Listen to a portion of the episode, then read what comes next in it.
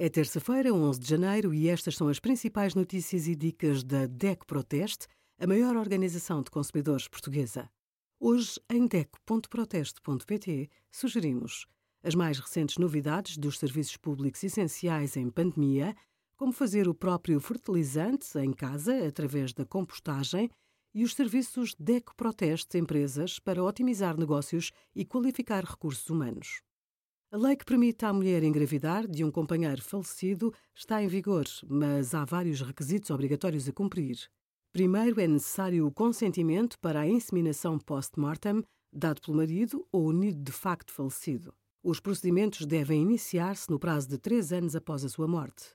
Nos casos em que há recolha de sêmen, mas não há autorização expressa por escrito ou em vídeo, o processo não avança.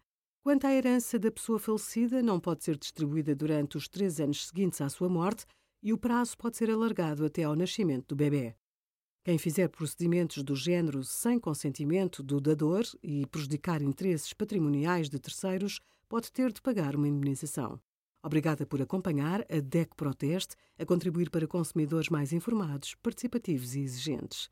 Visite o nosso site em deco.proteste.pt.